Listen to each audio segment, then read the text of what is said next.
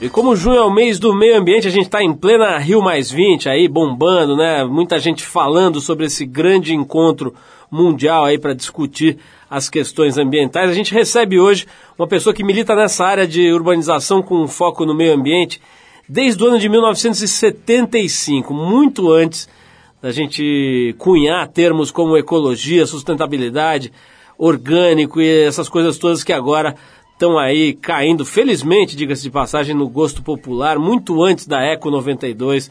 Enfim, a gente está falando da Stella Goldenstein, que já trabalhou em diversos setores da Secretaria do Meio Ambiente do governo paulista e atualmente dirige a Águas Claras do Rio Pinheiros, que não é nada mais nada menos do que uma organização sem fins lucrativos formada por pessoas e empresas que têm interesse em recuperar o Rio Pinheiros e os seus afluentes, né? um dos principais rios aqui que cortam a cidade de São Paulo. Um papo bem interessante e de extrema importância hoje aqui no Trip FM. Bom, a gente abre o programa com Iggy Pop, que deixou o punk rock de lado e lançou esse mês o álbum Après, disco em que ele regrava versões particulares de clássicos da música francesa e mundial, como Serge Gainsbourg, Edith Piaf e Cole Porter. Desses discos a gente separou a versão da, do Iguana para a faixa Michelle, dos Beatles.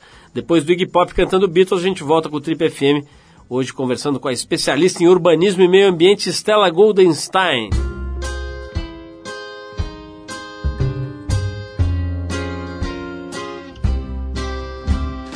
Michelle, my belle, these are words that go together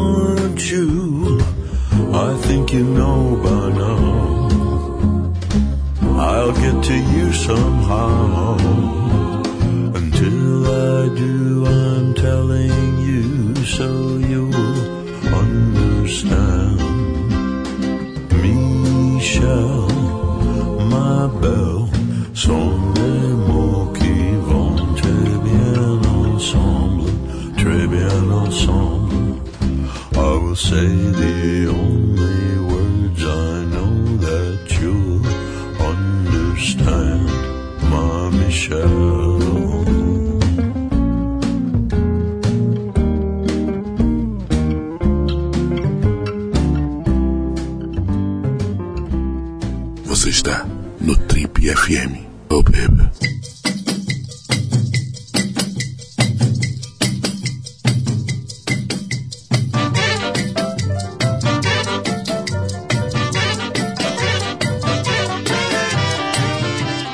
milita na área de urbanização com foco no meio ambiente desde 1975, bem antes da gente ter uh, palavras como ecologia, sustentabilidade, orgânico, etc., aí caindo no gosto popular.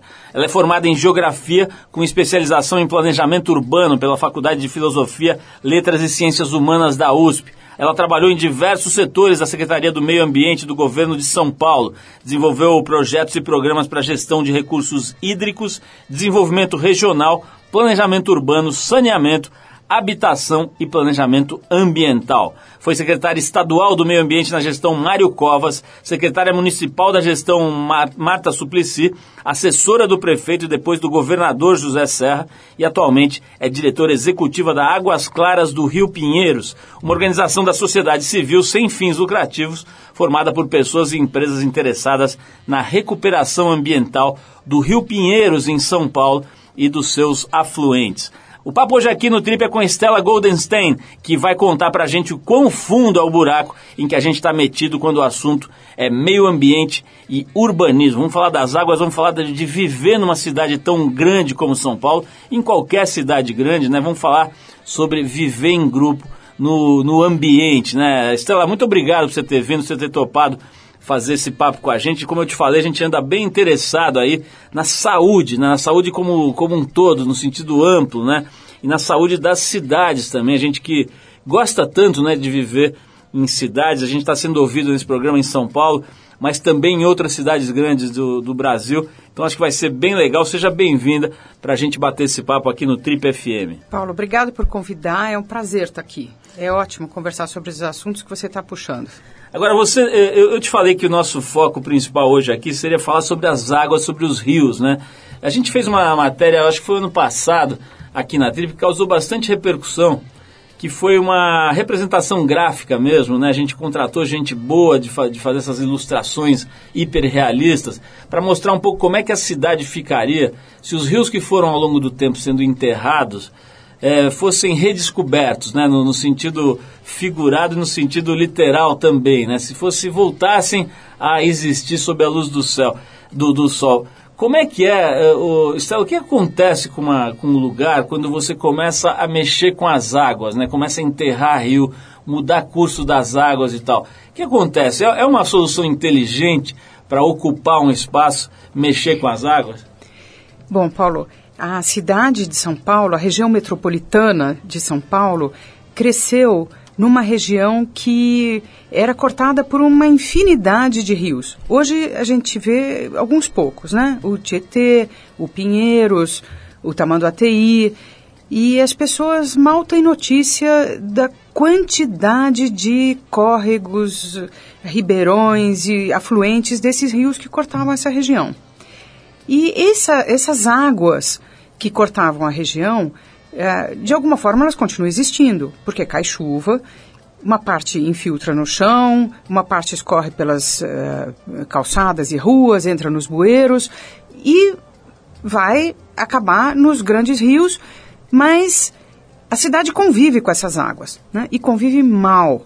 Por quê? Porque nós abandonamos, ignoramos os caminhos das águas e desrespeitamos elas. E elas se vingam da gente de vez em quando. Com uma força descomunal, né?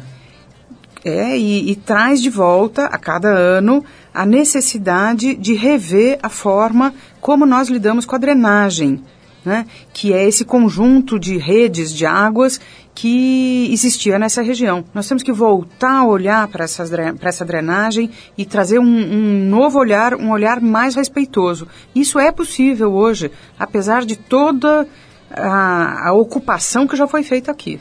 Estela, como é que, por onde você acha que a gente devia começar? Né? Quer dizer, é, é, é incrível olhar para São Paulo, né? uma cidade que tem uma das maiores arrecadações do mundo, né? em termos de, de massa de impostos, né? E, e ver que a gente ainda não conseguiu resolver problemas como, por exemplo, ter dois rios, dois principais rios aí que cortam literalmente a cidade completamente podres, né, apodrecidos, literalmente, né, o cheiro de podridão que você sente quando vai ali ao lado do Rio Pinheiros em especial é, é absurdo, né? Por onde começa a, a melhorar ou a resolver esse problema? Tem jeito de resolver isso? Tem jeito de resolver e eu acho que nós vamos conseguir. Né? Inclusive porque a sociedade tem hoje uma consciência muito grande, uma demanda cada vez maior de não só de investimentos, mas de eficiência para esses investimentos. É, e, e, nós precisamos de trabalhar em, em vários aspectos, em várias ações, várias políticas, vários tipos de obra ao mesmo tempo. Não existe uma única grande solução que, pronto, magicamente vai resolver nosso problema. Mas a primeira coisa que tem que fazer é completar os investimentos em retirada de esgoto. Né? E isso não existe nenhum outro projeto que substitua. Né? A primeira coisa a fazer, e em paralelo tem muitas outras, mas essa é, é, é a prioridade número um, é parar de lançar esgoto nos nossos rios. Para isso significa completar os investimentos que estão previstos pelo governo do estado e que tem que ser acelerados. A gente tem que antecipar isso. Né? Mas, desculpa te interromper, mas eu, eu, quando a gente fala assim, ah, precisamos antecipar os investimentos, acho que o, o ouvinte mais leigo não entende direito. Quer dizer, tudo bem, você precisa antecipar pegar dinheiro, mas como é que o, o, os esgotos clandestinos eles são de residências, é isso, de casas pobres, etc., que jogam no córrego o seu esgoto e ele vai parar no rio. Quer dizer, como é que faz para interromper esse processo? Tendo o dinheiro na mão, o que, que você faz com esse dinheiro? Bom, é preciso uh, uma quantidade muito grande de ações. Né? A primeira coisa é, tem que passar um cano em cada rua. Esse cano tem que ser conectado com cada casa.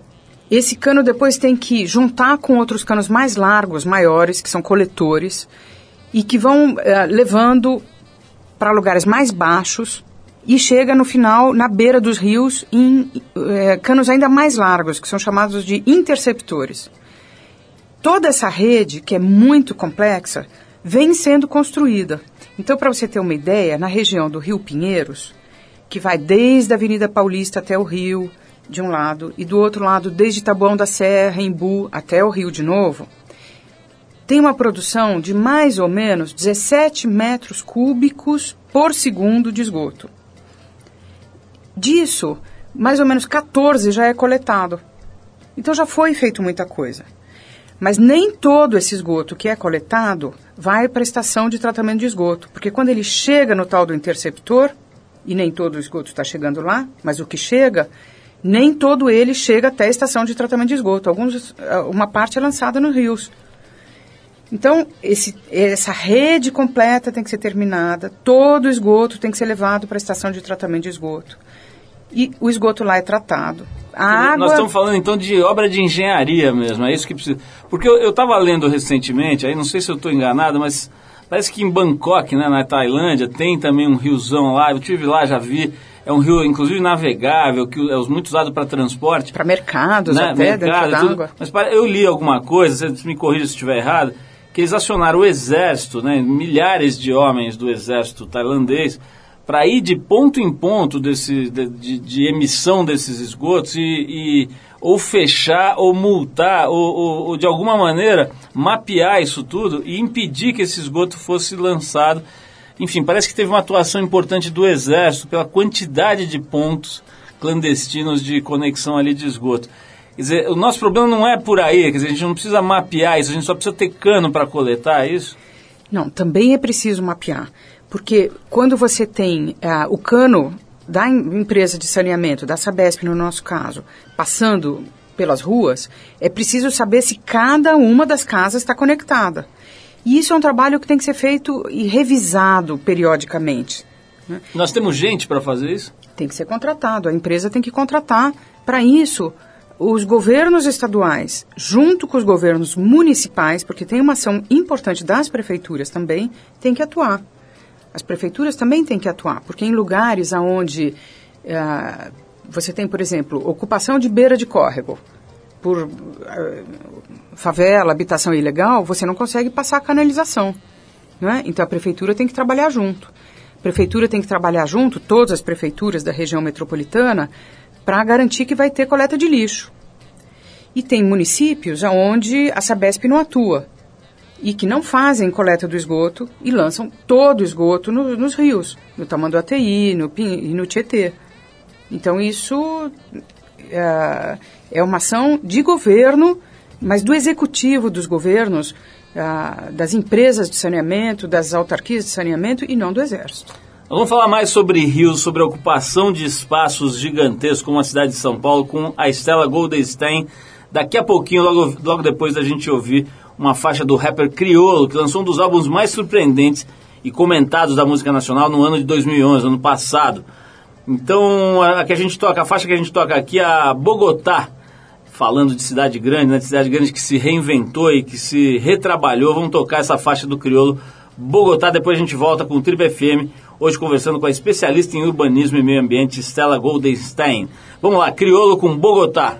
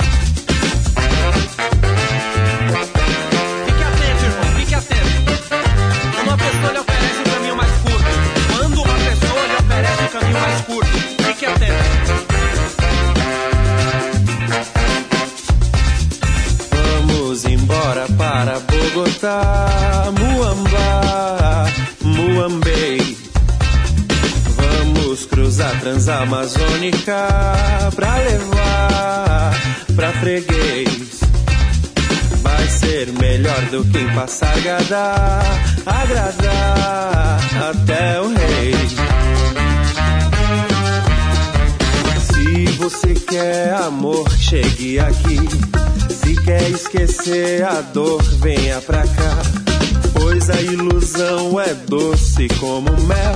E cada um sabe o preço do papel que tem. E de onde vem esse qualité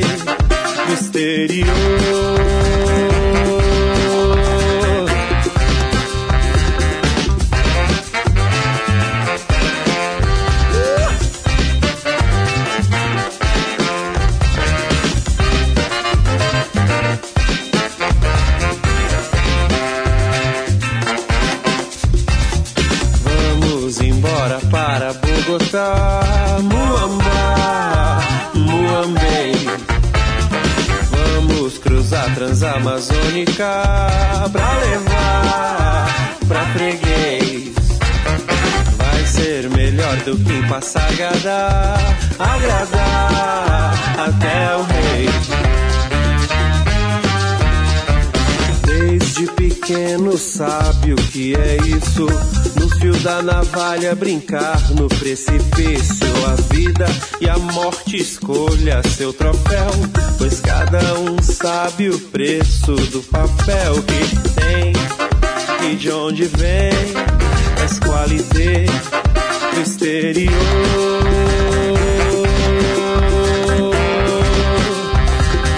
Vamos embora para Bogotá, Muamba, Muambei. Vamos cruzar Transamazônica pra levar pra freguês. Vai ser melhor do que em Passargada, agradar até o rei. Vamos embora para Bogotá, Muamba, Muambei.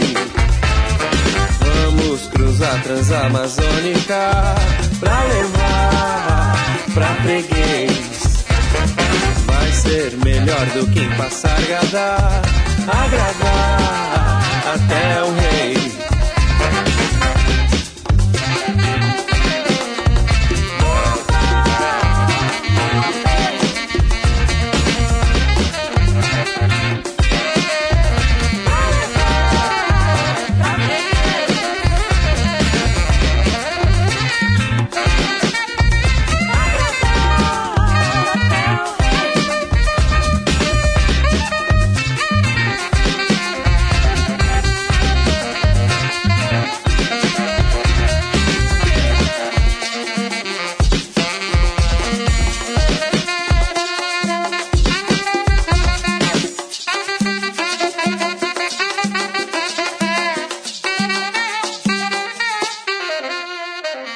Você está no Trip FM.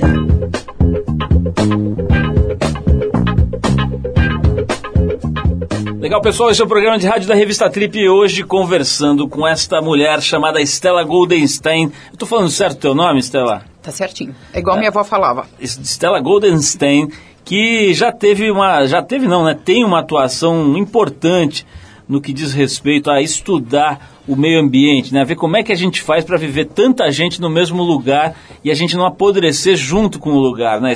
Não sei se eu defini bem aí a tua atuação, mas eu estou vendo que você está é, preocupada com isso, né? Como deveriam estar é, as pessoas que estão aí é, conscientes, né? Estão vendo o que está acontecendo ao redor, né? não precisa pensar só nas geleiras do não sei onde, do Alasca, ou nos desertos, nas pradarias do Alabama, né? O cara está do lado de um rio podre ali e não percebe isso. Se a gente for. Esse problema, aliás, é uma coisa que eu queria te perguntar, Estela. Esse problema de, de conviver com rios apodrecidos é, é, é, é, muito mais importante em São Paulo ou tem outras cidades grandes aqui do Brasil que vivem situações semelhantes? Olha, todas as cidades brasileiras hoje vivem o mesmo tipo de problema, porque nós estamos muito atrasados em investimentos em saneamento, em proteção de mananciais, em uh, coleta adequada de, de lixo, resíduos sólidos, controle de erosão. Então, as cidades brasileiras hoje vivem um drama que é o drama de um crescimento intenso, adensando espaços que não foram preparados, não tiveram o investimento necessário e administrações que não têm capacidade de gestão é, já madura para problemas tão complexos. Você acha, você acha, que tem a ver com o fato de que isso, de esse tipo de obra talvez não dê votos, pelo menos do, a, a, curto prazo e tal, tem a ver com isso, você acha? Eu acho que foi-se o tempo em que se dizia que os governantes não colocavam uh, cano de esgoto porque isso não dava voto, porque não se via. A população quer, a população precisa de espaços de qualidade e demanda isso. Então é burrice mesmo dos governantes, basicamente. Eu acho que não, não é uma coisa de burrice, é que nós precisamos melhorar a nossa capacidade de administração, a capacidade de gestão. São problemas muito complicados que envolvem um, uma concepção mesmo de projeto né? E a nossa, os nossos projetos, por exemplo, aqui na região metropolitana, os projetos ligados a recursos hídricos, ao uso da água na região metropolitana, sempre foram muito marcados pela necessidade de produzir energia lá em Henry Borden, a água que sai da Billings e desce Serra do Mar abaixo para produzir energia na região de Cubatão, é? que é um projeto ah, interessante, porque a gente precisa de energia, mas por conta disso,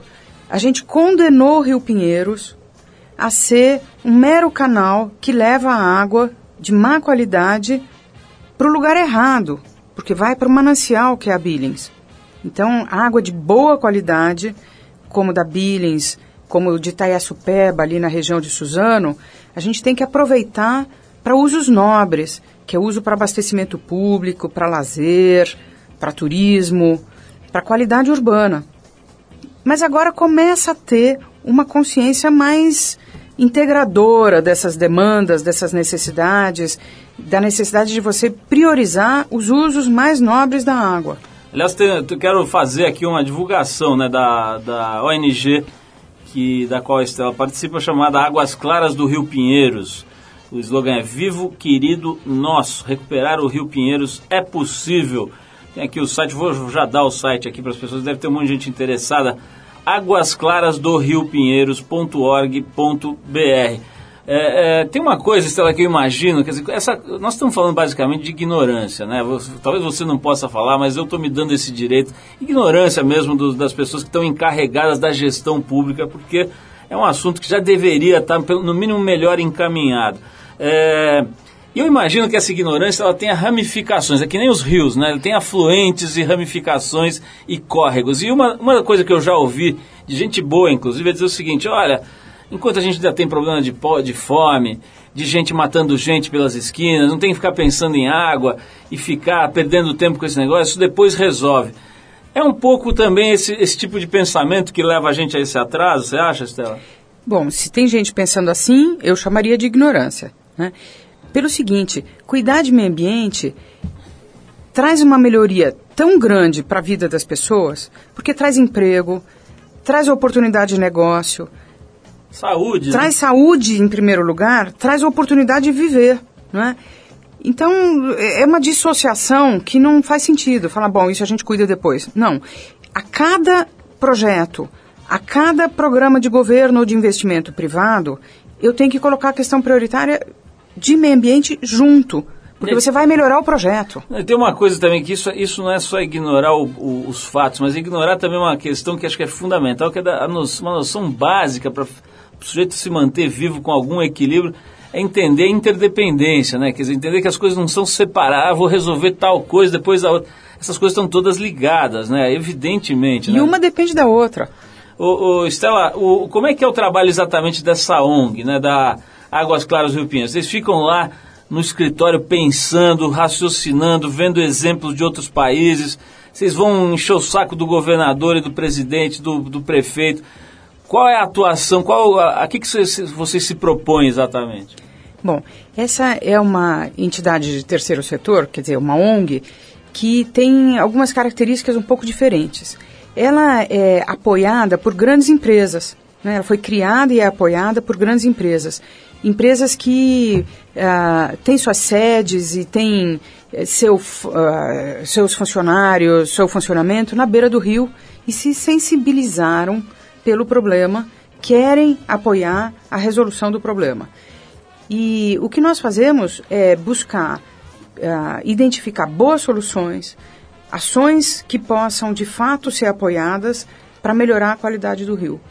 Quer a qualidade das águas do rio. Descobrir o caminho para solucionar o problema, né? entender o que, que tem de melhor para ser feito, é isso? O que, que tem que ser feito, de quem são as responsabilidades, como a gente pode apoiar para que cada segmento responsável realmente se comprometa com o que tem que ser feito. Agora, qual é a meta? Vocês têm um dia para chegar lá e falar, bom, nesse dia nós vamos estar com um projeto que a gente acha o melhor, pronto, detalhado, para levar para o governador? Tem alguma meta concreta desse tipo? A gente já vem fazendo isso. A gente já vem discutindo projetos, vem discutindo com empresas uh, uh, que têm propostas para atuar nessa área, discutindo com o governo do estado e discutindo não só um grande projeto Salvador, porque eu acho que não existe um grande projeto Salvador, mas existe um leque de ações, de projetos, de programas, de investimentos que tem que ser feitos. Olha, eu vou falar o nome das empresas que estão apoiando aqui, porque acho que isso é fundamental, né? Se os caras estão de fato apoiando isso, merece é, a divulgação, né? Merece que, que, que, as pessoas saibam que elas estão se envolvendo numa coisa tão importante, né? Tem o Pinheiro Neto Advogados, o Santander, a Nestlé, a EMAI, a TV Globo São Paulo, o Shopping Cidade Jardim, a Calói, a Johnson Johnson e o WTC São Paulo que estão apoiando. Eu vou tocar uma música aqui, Estela, depois a gente vai voltar aqui para falar sobre você, né? A gente, pô, esqueceu de falar de você. Parece que você já nasceu na maternidade já com uma plaquinha, salvem os rios e tal. Acho que não foi exatamente assim. Ah, eu acho que foi. Ela já nasceu ali reclamando na maternidade que o rio estava sujo. Vamos falar um pouquinho sobre a, a, trajetória da Estela, né? Que já foi secretária, já fez um monte de coisa bacana aqui. Logo depois de tocar o, um som aqui, a gente está falando bastante dos problemas das cidades brasileiras, principalmente aqui de São Paulo. Então a gente separou Bob Marley, a clássica Concrete Jungle a floresta de concreto, a selva de concreto do fantástico álbum Catch a Fire, um dos álbuns mais importantes da história da música em todos os tempos. Catch a Fire de 73. Vamos então de Robert Nesta Marley e daqui a pouquinho a gente volta para saber como a pequena Estela se comportava da maternidade aos primeiros anos dos bancos escolares. Vamos lá, Tribe FM com Bob Marley.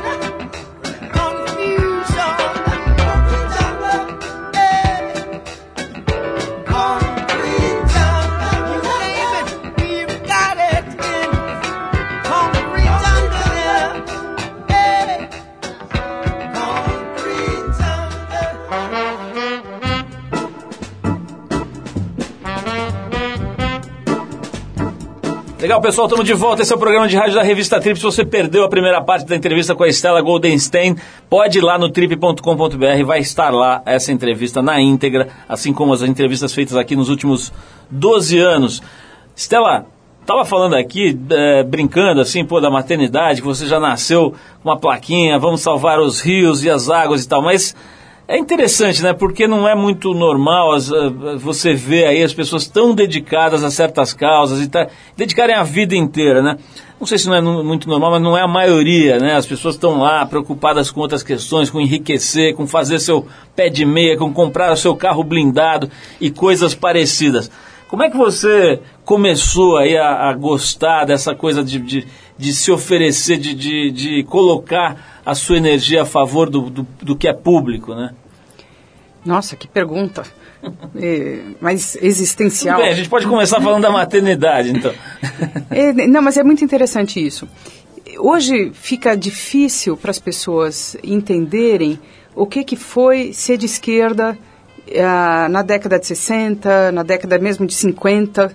Eu nasci em 52, olha que coisa antiga. Pô, eu vou, eu vou falar, isso parece papo de, de apresentador puxa-saco, mas não parece. Eu pensei que você fosse bem mais nova e estava até vendo aqui a tua biografia, não, não combinava, né? Porque tem coisas lá dos anos, começo dos anos 70 e etc. Então, legal.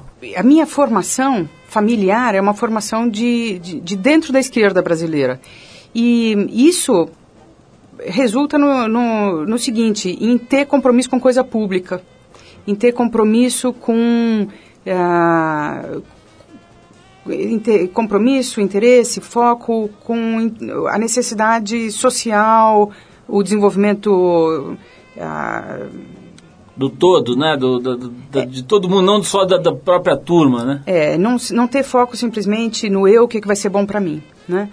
É, bom, a esquerda, de alguma forma, teve que mudar muito nas últimas décadas.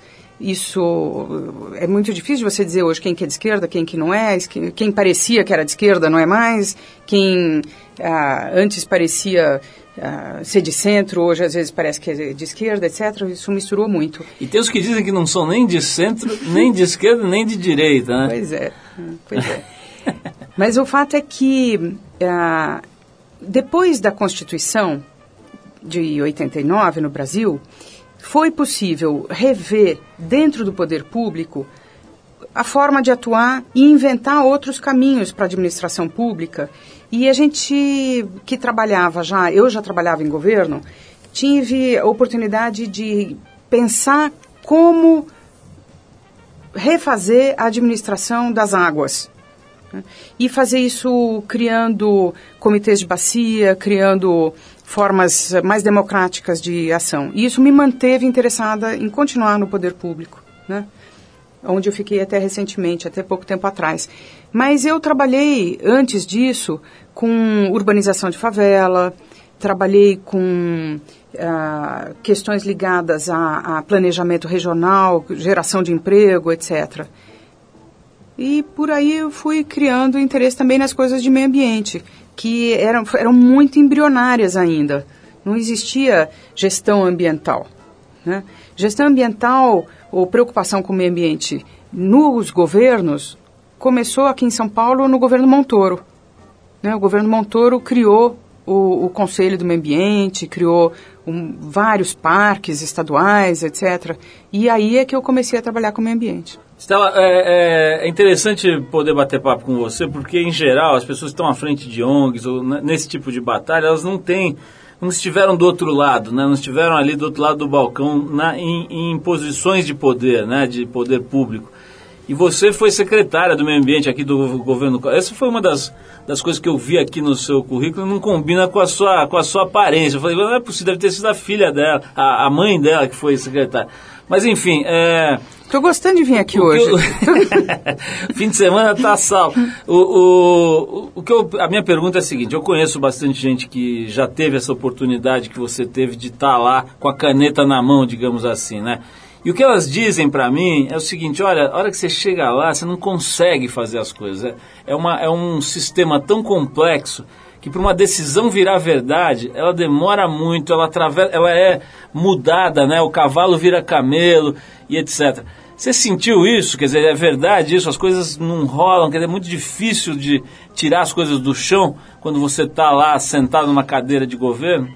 É muito difícil, mas tem muita coisa que dá para fazer. Né?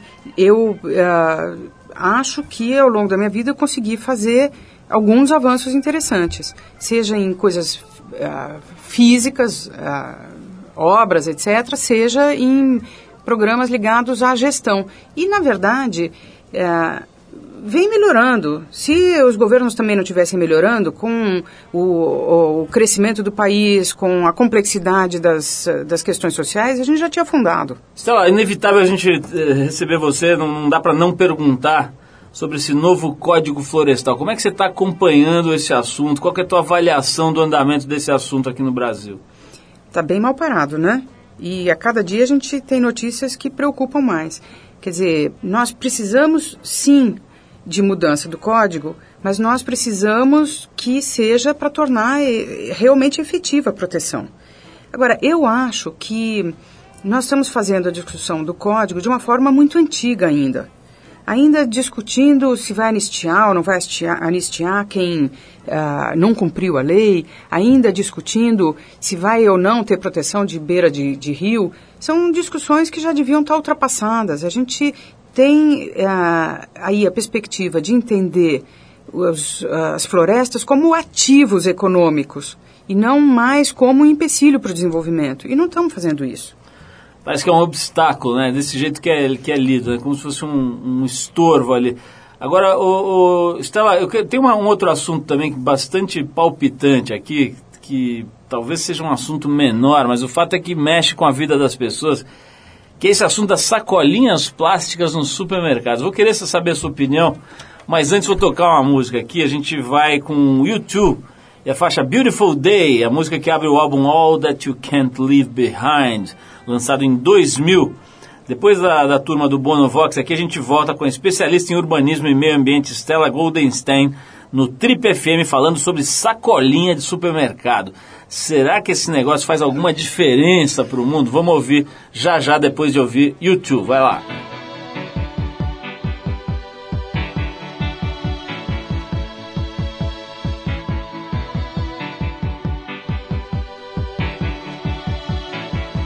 The heart is a blue up through the stony ground. There's no room, no space to rent in this town. You're out of luck. And the reason that you had to care, the traffic is stuck. And you're not moving anywhere.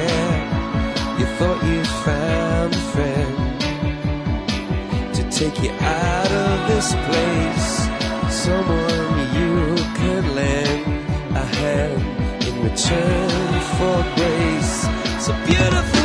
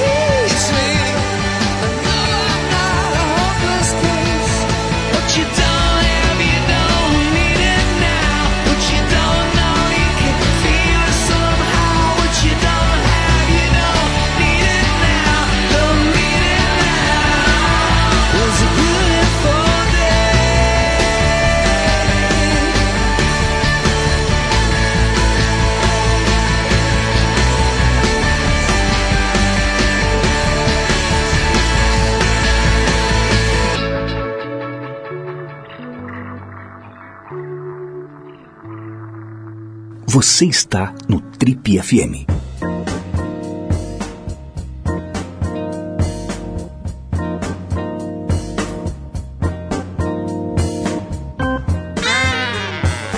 Legal, pessoal, estamos de volta. Esse é o programa de rádio da revista Trip. Hoje conversando com a especialista em meio ambiente, urbanismo e assuntos correlatos, a Stella Goldenstein. Stella, estava falando aqui antes da gente tocar esse YouTube, maravilhoso por sinal, é, sobre essa história toda das sacolinhas de plástico de supermercados. Né? Parece, é, pelo menos de longe, assim, visto de longe, parece um assunto duvidoso, digamos assim, né? Tem essa coisa de achar que o meio ambiente se resolve por essas questões e tal.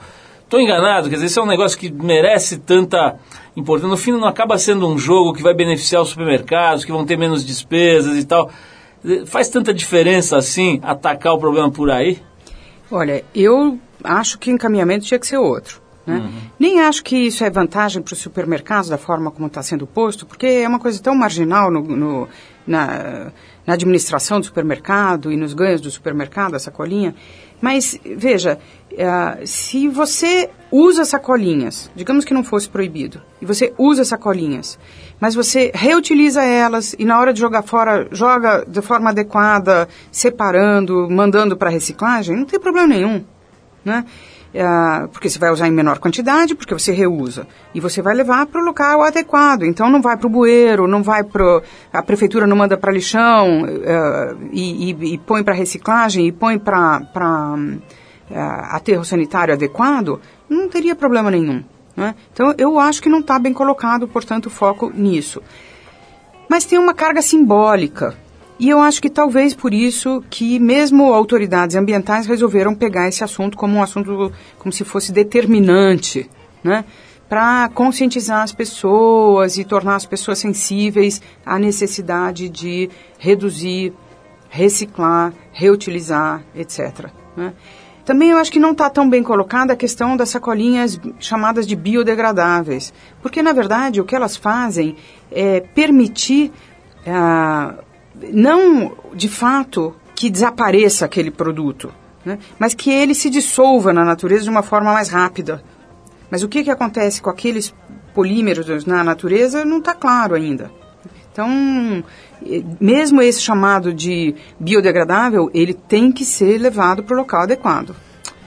Ô, Estela, isso me leva a pensar numa outra coisa, que é o seguinte, tem também uma certa... A gente estava falando agora há pouco, né, de que tem uma garotada se organizando, um pessoal se organizando para fazer flash mobs, etc., e, e, fazer manifestações com relação à necessidade de limpar os rios e tudo.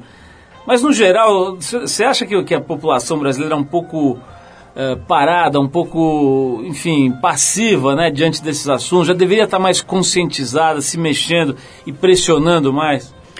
Eu acho que sim. Eu acho que a demanda em torno dessas questões ainda é muito baixa né, já deveria ser maior. É maior do que já foi. Uh, o governante que faz melhorias ambientais é reconhecido, é valorizado, mas poderia ter muito mais. Eu acho que a população, principalmente a população de mais baixa renda, que evidentemente é a maioria, tem demandas ainda muito ligadas à qualidade de vida mais uh, urgentes, mais. Uh, radicais do tipo saúde, mobilidade urbana, etc. Mas mesmo essas questões estão muito ligadas ao meio ambiente. Por exemplo, mobilidade. Né? E nas regiões uh, metropolitanas isso há muito tempo já é dramático, mas hoje também nas cidades médias já é dramático. As pessoas demoram muito mais tempo para fazer percursos uh, do, da sua casa para o seu trabalho cotidianamente. É uma questão ambiental. Né? A falta de transporte público adequado, a, a, o tempo que as pessoas ficam a, lançando poluentes na, nas ruas, etc., é um problema ambiental, um problema de saúde. Nós estamos falando de inteligência e de ignorância aqui no programa hoje, né, Estela? Vamos falar um pouquinho de um símbolo muito interessante né, de evolução, de gestão, de evolução de práticas, de políticas ambientais, tal, que é a bicicleta. Né? A bicicleta é, um, é mais do que tudo um emblema né, de uma maneira mais razoável, mais inteligente se locomover, etc mais saudável também. É, acho que é um traço muito claro de desenvolvimento ou de subdesenvolvimento quando você vê de que maneira as bicicletas são tratadas numa sociedade. Né? A gente tem que tem a oportunidade de, eventualmente de viajar, ver que em todas as cidades mais importantes do mundo a bicicleta está sendo tratada como protagonista, né? nas ruas e tal. É, na Alemanha isso é muito claro, na Holanda, nos Estados Unidos em algumas cidades, Nova York mesmo está tratando a bicicleta hoje de uma maneira bem diferente do que tratava uns anos atrás. O que, que você acha? A bicicleta é uma solução, é um caminho para uma cidade como São Paulo, por exemplo? Quer dizer, pensar num, num, numa, numa, numa malha de, de ciclovias é, é algo razoável numa cidade maluca como São Paulo? Eu acho que tem que ter. Tem que ter uma malha, tem que ter uma estrutura, tem que ter respeito, tem que ter eh, condições de acesso a, a, a, das bicicletas aos vários locais da cidade. Mas a gente não pode se iludir achando que com isso vai resolver o problema de mobilidade na cidade. A gente precisa de transporte público, massivo, numa rede que cubra de fato o conjunto da cidade e que tenha os vários modais: trilho, uh, ônibus, veículo particular, todos eles com uma hierarquia. né? E a, a, o principal tem que ser o transporte coletivo massivo, trilho e ônibus. Estela, para a gente terminar o papo, que foi ótimo, está sendo ótimo aqui, eu quero saber o seguinte: depois de 35 anos de trabalho, Nossa. voltado para essa, essa, esse mundaréu de problemas, né, de, de, de meio ambiente, de transporte, de, de poluição, de saúde, sua visão é otimista ou pessimista? Você acha que a gente vai morrer falando desses problemas e falando da, da dificuldade de lidar com eles? Ou você acredita que ainda no nosso tempo de vida veremos coisas como o Rio Podre, os rios podres de São Paulo resolvidos e um transporte funcionando melhor? Ou ainda a gente vai ver muita gente quebrando o trem por aí e pet boiando nos rios? Eu acho que vai melhorar. Eu sou otimista por definição. Né? Quem trabalha com o meio ambiente tem que ser otimista porque é apostar no futuro. E eu sei que nós temos muito esforço ainda pela frente, muita dificuldade, muito investimento, mas as pessoas estão cada vez mais ligadas nesse assunto, cada vez demandando mais, querendo mais. Os governos vão ter que dar respostas e a sociedade tem que também estar à altura disso. Porque quando você fala PET no Rio, o PET não foi andando para lá. Alguém não levou o pet para o lugar certo. O único pet que anda é aquele atacante que era do Flamengo, né? O resto, até agora, não anda, né? Estela, é legal saber que você é otimista, a gente também é. Vamos conversar mais, porque a gente quer participar dessa, desse movimento aí para ver se limpa essa vergonha né, desses rios aqui de São Paulo e ver se também serve como referência para outros rios de outras cidades, as lagoas, né? Lagoa lá do Rio, de, do Rio de Janeiro. Diz que o Ike Batista está dando uma força lá para limpar a lagoa. Mas enfim, Obrigadíssimo pela, pela, tua presença. O nosso Ale aqui, ele é muito criativo. Ele separou e falou assim: Ah, já sei, vem uma especialista em meio ambiente, vou tocar All Green, porque o nome dele já é uma coisa verde. Então vamos tocar All Green com uma faixa que ainda é mais adequada à, à tua presença aqui, que é Take Me to the River. Para quem não sabe, quer dizer me leve para o rio. Ainda bem que não é Cry Me a River. é, Take Me to the River é me leve para o rio, que não é o Rio de Janeiro, é me leve para um rio um rio como era né, o Rio Pinheiros, como era o Rio Tietê, e hoje virou esse, sei lá como é que qualifica né, um rio como o Rio Pinheiros. É um monte de, de pet numa água parada meio apodrecida, mas vai, vai mudar. Então vamos encerrar o papo com a Estela, agradecendo a presença dela, cumprimentando a Estela pelo trabalho dela, longo já, né, longevo, 35 anos, em prol do outro, né? Quer dizer, da comunidade, da turma, do, do, de todo mundo aí. Isso é muito legal de ver que tem gente que se dedica para o outro e não só para o seu próprio umbigo, né? Para erguer o muro da casa, comprar um carro blindado e achar que está tudo certo. Estela, mais uma vez, brigadíssimo. E vamos com All Green, dar um mergulho aí no Take Me to the River. Vamos lá.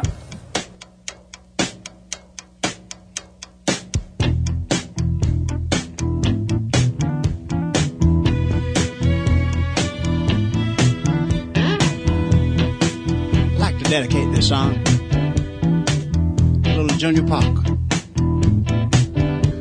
A cousin of mine that's gone on, but we'd like to kind of carry on in his name by saying, I don't know why I love you like I do. After all the changes that you put me through, used all my money and my cigarettes.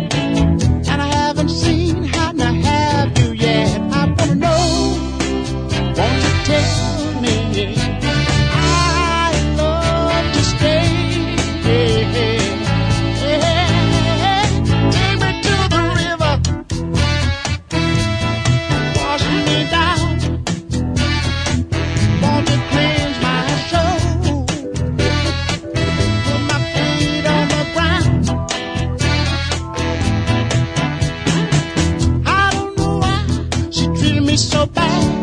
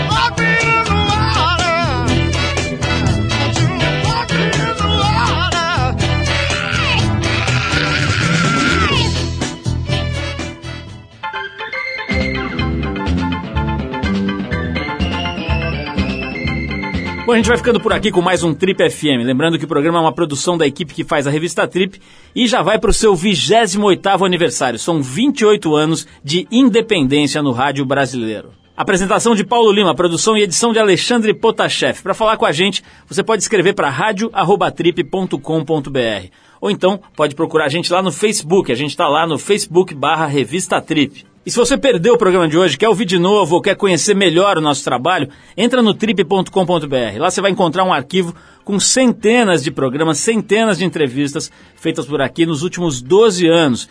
E você pode baixar essas entrevistas para ouvir a hora que quiser, onde quiser. Tem gente que ouve no trem, no ônibus, pedalando, correndo, enfim, a hora que você quiser, você pode acompanhar o nosso trabalho. Você também pode acessar esse arquivo pelo aplicativo da revista Trip para o iPhone, para o iPod Touch e também agora no iPad. É só procurar lá na Apple Store, você vai achar, ele é gratuito. Na semana que vem a gente volta nesse mesmo horário com mais um Trip FM. Abração e até a próxima.